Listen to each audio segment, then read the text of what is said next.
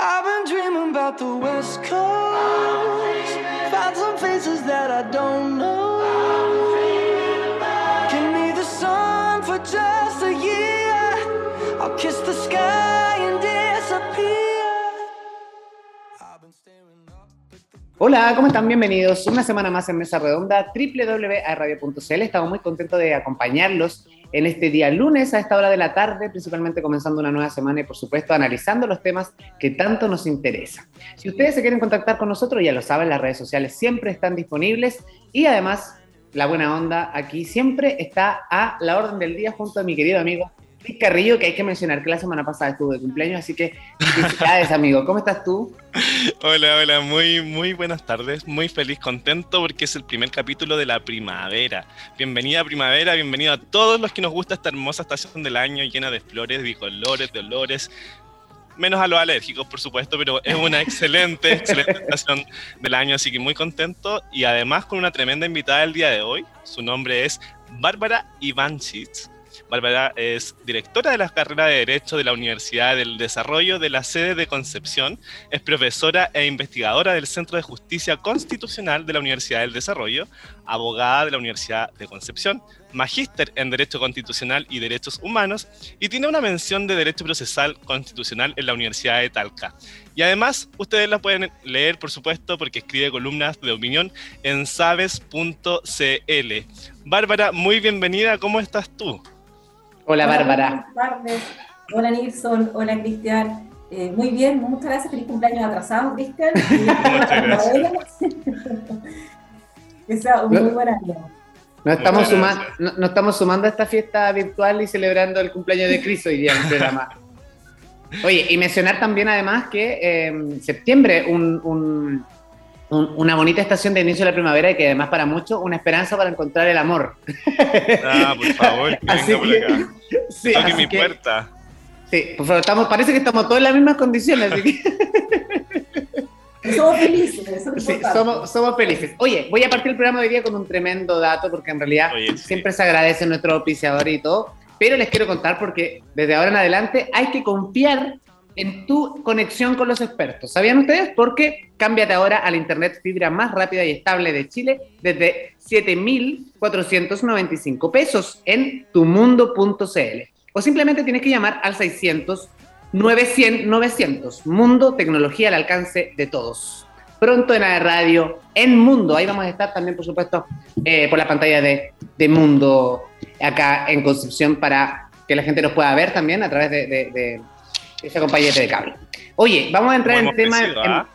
eh, Estamos creciendo ahí de a poco, hay que decirlo. Oye, pedimos las 12 disculpas, años, de- pedimos las disculpas desde ya porque nos hubiese encantado estar en el estudio, pero hoy día lunes, la verdad que cuando uno comienza una semana y post semana de, no sé, venía de fiestas patrias, la semana pasada fue rara, ¿no? Eh, de alguna forma hoy día estamos retomando, así que se nos complicó un poquito con Chris de estar en el estudio, pero no por eso no vamos a hablar de los temas y, y muchas que han pasado temas y por eso nuestra invitada hoy día la vamos a tener aquí para mm, poner la prueba, no, mentira, para hablar un poco de todo, de- un poco de todo lo que está pasando a nivel político y también a nivel del desempeño del gobierno, vamos a hablar un poquito también de, la, de, de- de cómo ha sido también o cómo se ha visto el desempeño de Gabriel Boric eh, en la Asamblea de la ONU, hay un gran debate también con, con Irina Caramanos, o sea, tenemos muchos temas, Bárbara, yo no sé cómo nos vamos a ir ordenando, pero hay mucho, mucho tema. Pero uno de los temas que eh, hemos venido arrastrando y que nosotros de alguna forma no hemos hecho parte ha sido también del proceso constituyen- eh, constitucional que nos ha llamado mucho la atención. Eh, vi- pasaron fiestas patrias, como que se le bajó un poquito el- el- el- la atención a ese tema, ¿no? Pero ¿cómo, cómo lo ves tú a nivel, a nivel de, de- de analista y todo este tema?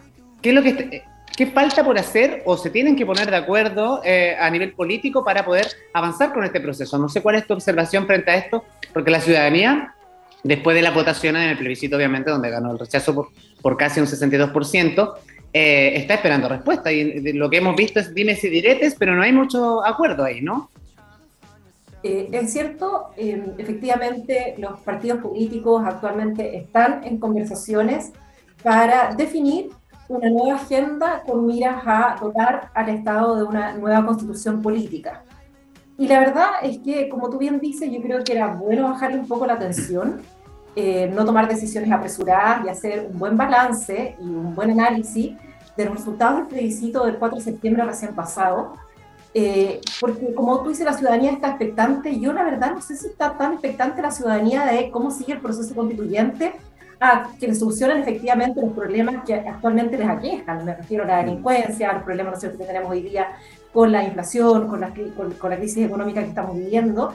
Pero lo cierto es que se instaló un tema en, el país que es eh, la necesidad de una nueva constitución política y terminado ya el proceso constitucional recién pasado, que será un proceso, habrá que definir ahora, eh, bueno, cómo seguimos para dotar al país de una buena y nueva constitución política. Y ahí están haciendo fuerza, la verdad es que sectores políticos de, de todos los lados, de ambos lados, hemos visto a Chile Vamos con una... Eh, con un compromiso hacia, hacia ese, eh, digamos, hacia ese objetivo, ¿verdad?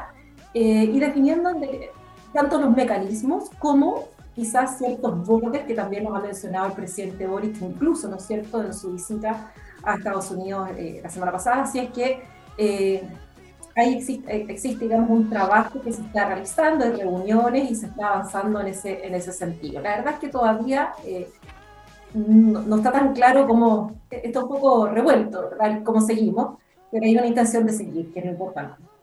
Absolutamente desde esa perspectiva, Bárbara, se comentó mucho eh, la instrumentalización política quizás del presidente Boric en asumir esta bandera por eh, la opción apruebo en la campaña por el plebiscito y que ahora, una vez de este contundente resultado donde ganó el rechazo, probablemente él eh, quiere pasar por alto este plebiscito, así lo comentan algunas personas que no se respeta el artículo 142 de la constitución vigente. En ese sentido, considera, eh, dentro de tus estudios como constitucionalista, digamos, que eh, se pasa por alto este artículo 142 al no respetar esa opción soberana, eh, donde la, ciudadanía opta por la opción que era o apruebo o rechazo, no había una opción de reforma. Mira, ahí hay un análisis que, es bastante complejo, ¿ah? por lo siguiente, acá hay un tema jurídico y un tema político. Y por lo tanto el análisis efectivamente hay que hacerlo de esas dos aristas.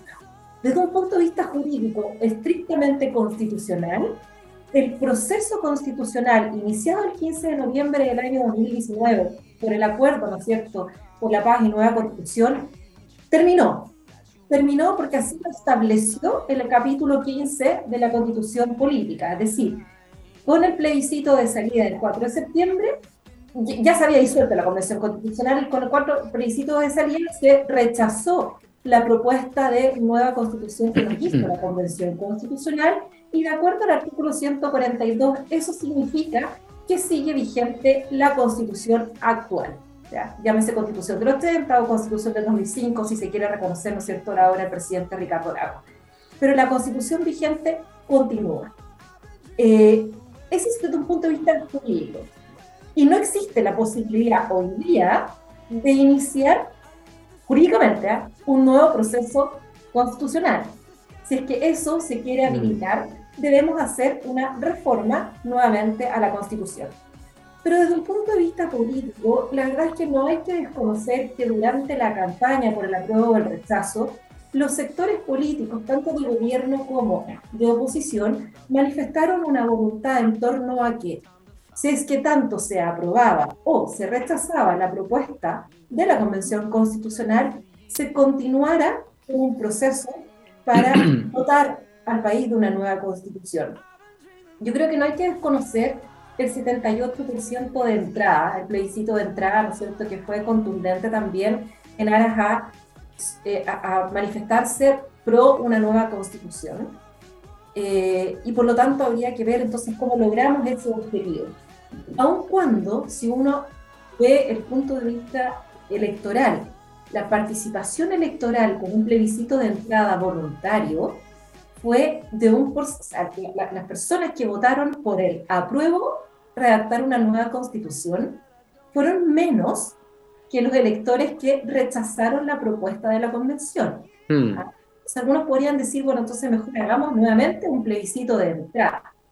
Eh, esas son decisiones políticas que se deben adoptar. Hay algunos que ya tienen sentado, ¿no es cierto?, que parten de la base que ya el plebiscito de entrada sería válido el del de 25 de octubre del año 2020 y sobre esa base empezar a trabajar en un mecanismo para dotar al país de un nuevo texto constitucional. Y ahí están, ¿no es cierto?, las distintas alternativas, y comisión de expertos, si el Congreso Nacional, si una nueva convención constitucional, y también empezamos a discutirse los bordes, es decir, el contenido que debiera tener esta carta.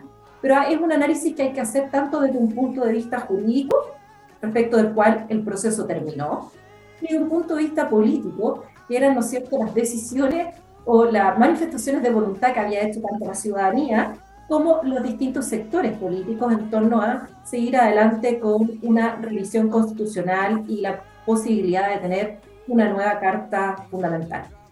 Claro, y ahí es súper interesante lo que, lo que tú mencionas, Bárbara, porque me queda con un poco al principio de lo que decías con relaciones, que más que la expectación en, en este proceso, la gente hoy día está preocupada de, de temas que han sido por años tema país, o sea, la delincuencia, eh, la educación, la salud, son temas que uno de repente redunda un poco, pero es agotador estar gobierno tras gobierno y que siempre son las mismas temáticas es la misma temática, más allá de quién gobierne o no, y qué sector político esté en el poder. Entonces, nosotros con Cris también lo hemos conversado acá y de hecho se lo hemos hecho saber a políticos que hemos tenido invitados, que muchas veces la ciudadanía espera respuestas concretas en cosas comunes, en cosas que todos los días ocupamos, más que en términos como gubernamentales o temas estructurales.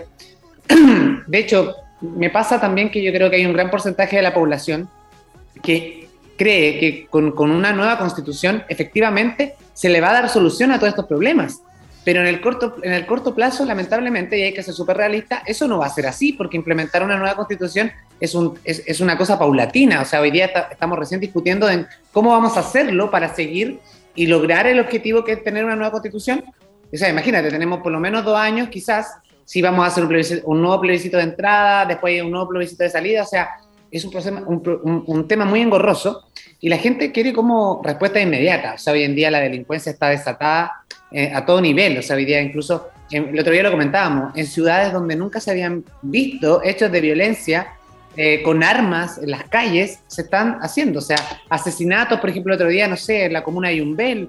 O sea, cosas que uno dice, eh, realmente, ¿qué está pasando? No sé si hoy día se está exponiendo más, siempre habrá pasado estas cosas y uno no las veía porque los medios de comunicación no las difundían, no sé pero creo que hoy día la sensación también, la incertidumbre, eh, sigue presente. Yo no sé cómo tú lo ves también, Bárbara, desde ese punto de vista, porque el nivel, o sea, el clima político más todo lo que pasa al ciudadano común, finalmente nos termina como enfermando un poquito y nos preguntamos quién toma, eh, toma eh, el control de esta situación. Si tenemos un gobierno que tiene que hacer las cosas por alguna vía o tiene un representante en cada ministerio para que tome medidas, pero finalmente la respuesta, de repente la atención, diría yo, se centra en otras materias y no precisamente en darle soluciones a la gente.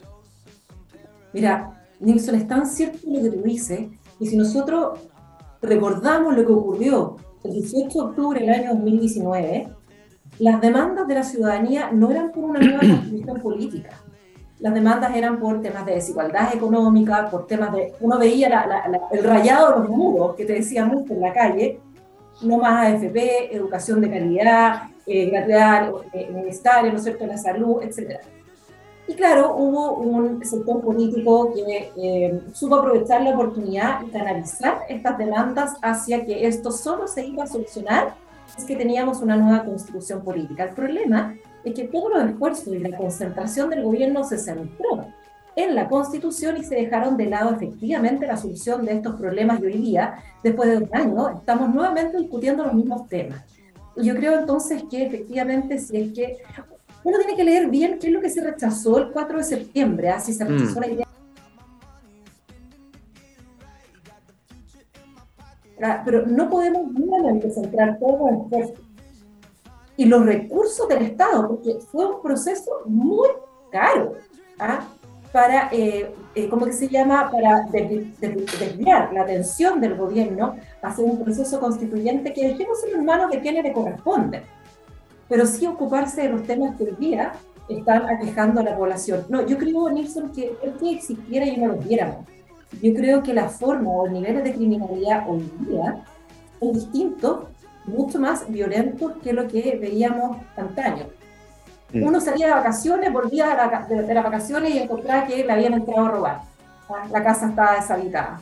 Hoy día entran a la luz del día con gente adentro y los portinazos, la- la- los robos de los autos, ¿verdad? Las encerronas. Uno no, eso no lo veía hace un par de años atrás. Entonces, eh, debieran hacerse las reformas y debieran hacerse, ¿no es cierto?, adoptarse las decisiones que, ojo, no tienen que estar en una constitución política, sino que en la ley, regular el sistema de pensiones, el regular las modificaciones en materia de salud y avanzar en eso.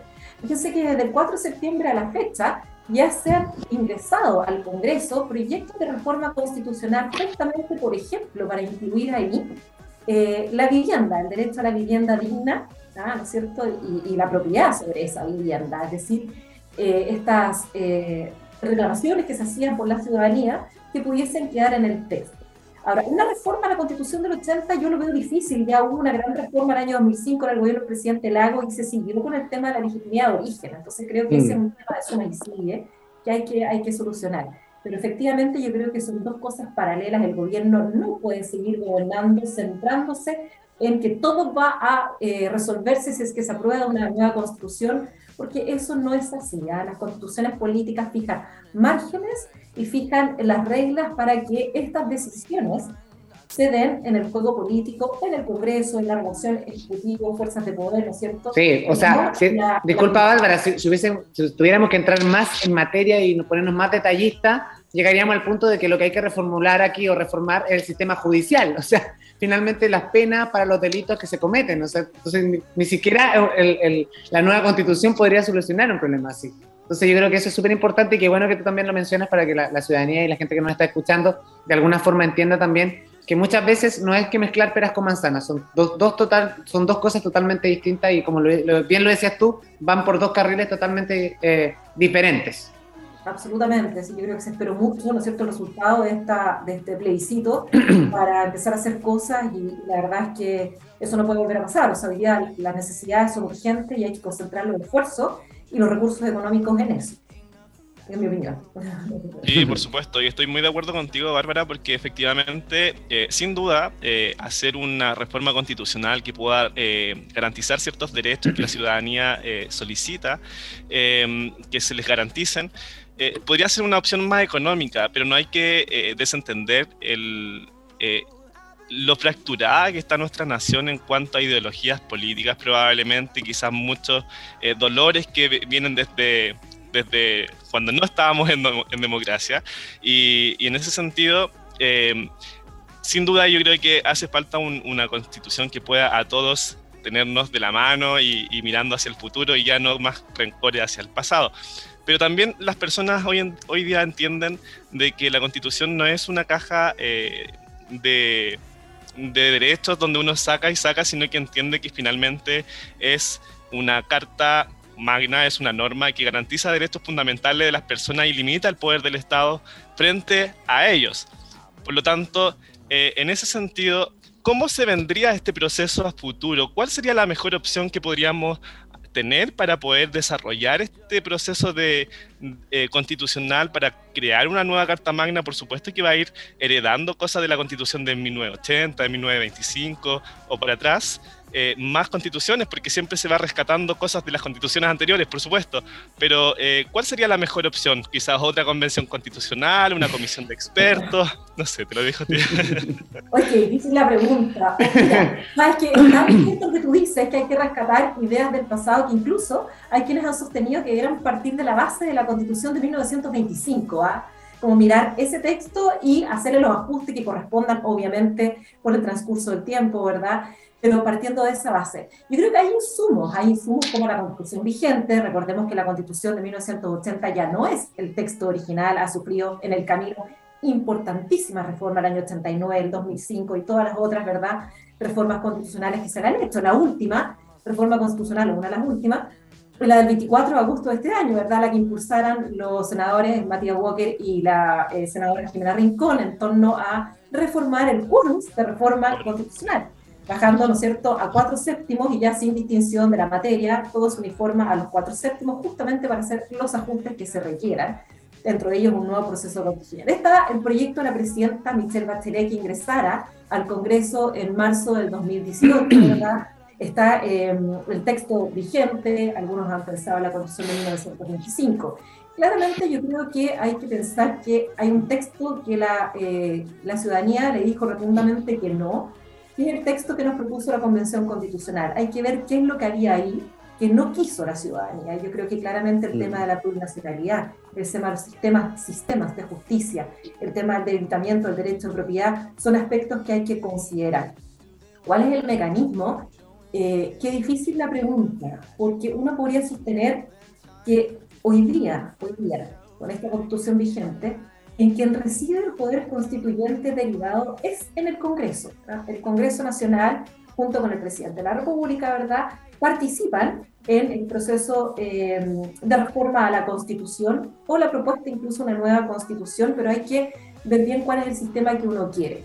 Eh, el problema es que los partidos políticos están, ¿verdad?, muy desacreditados y por lo tanto yo creo que esta es una oportunidad que tienen los partidos políticos para jugársela en serio, ¿no es cierto? Y recobrar esa legitimidad, porque pucha que son importantes los partidos políticos en esta intermediación mm. entre la ciudadanía y el sistema de gobierno. Ya vimos que una convención muy fracturada, con independientes, que cada uno tiene agendas propias, ¿no es cierto?, con agendas identitarias, no funciona. Necesitamos una representación efectivamente en ese, en ese cuerpo que va a redactar la Constitución. Eh, pero por lo mismo algunos dicen no confiamos en el Congreso y tampoco queremos desviar la labor que ellos tienen de adoptar todas las leyes necesarias para seguir adelante con el gobierno.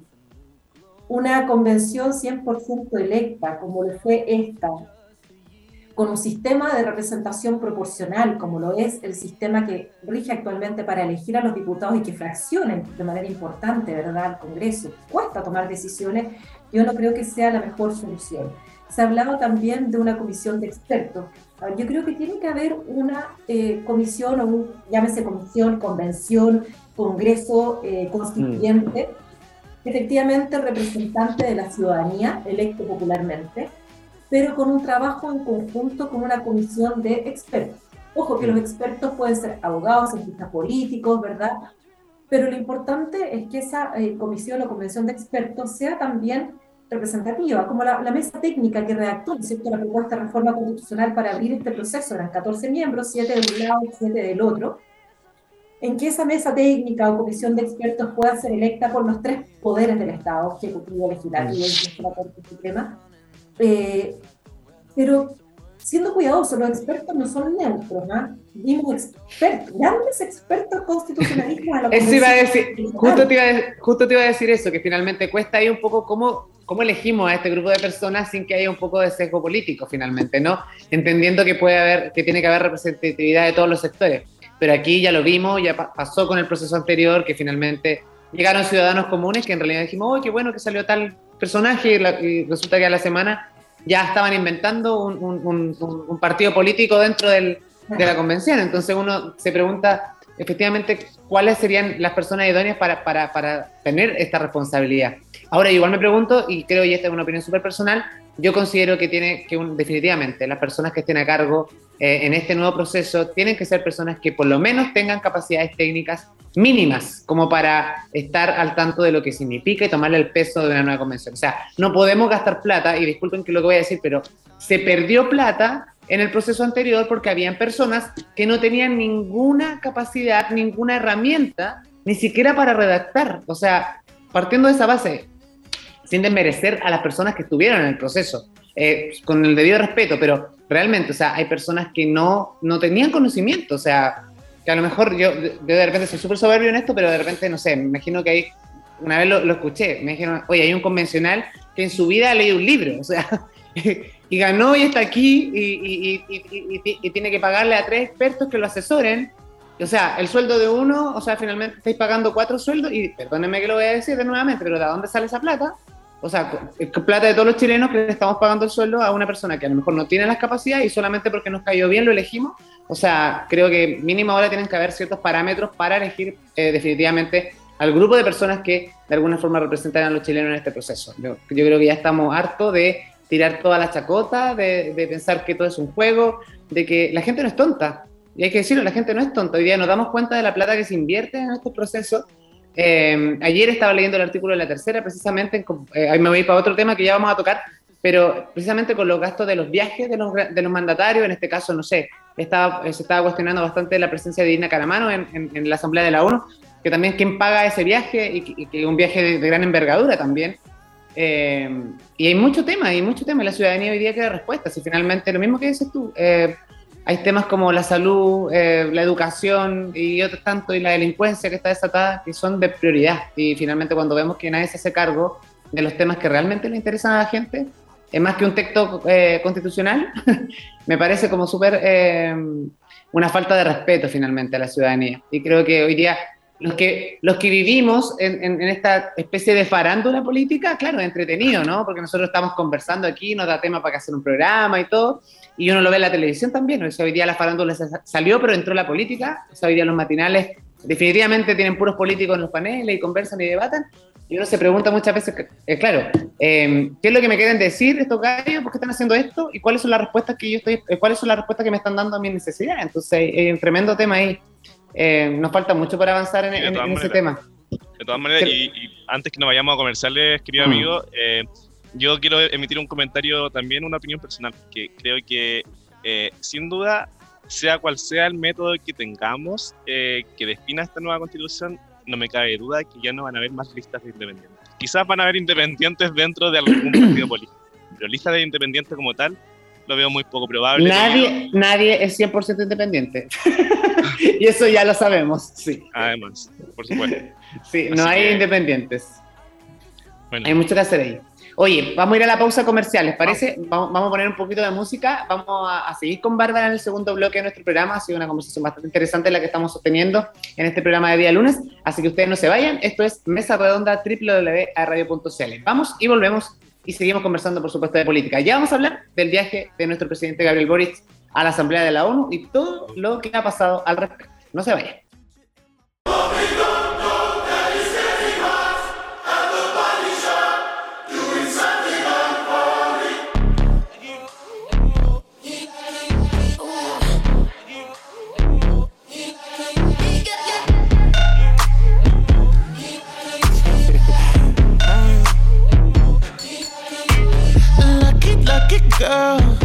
She got married to a boy like you.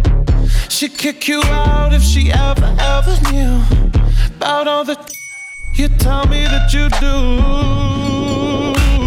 Dirty, dirty boy. You know everyone is talking on the scene. I hear them whispering about the places that you've been and how you don't know how to keep your business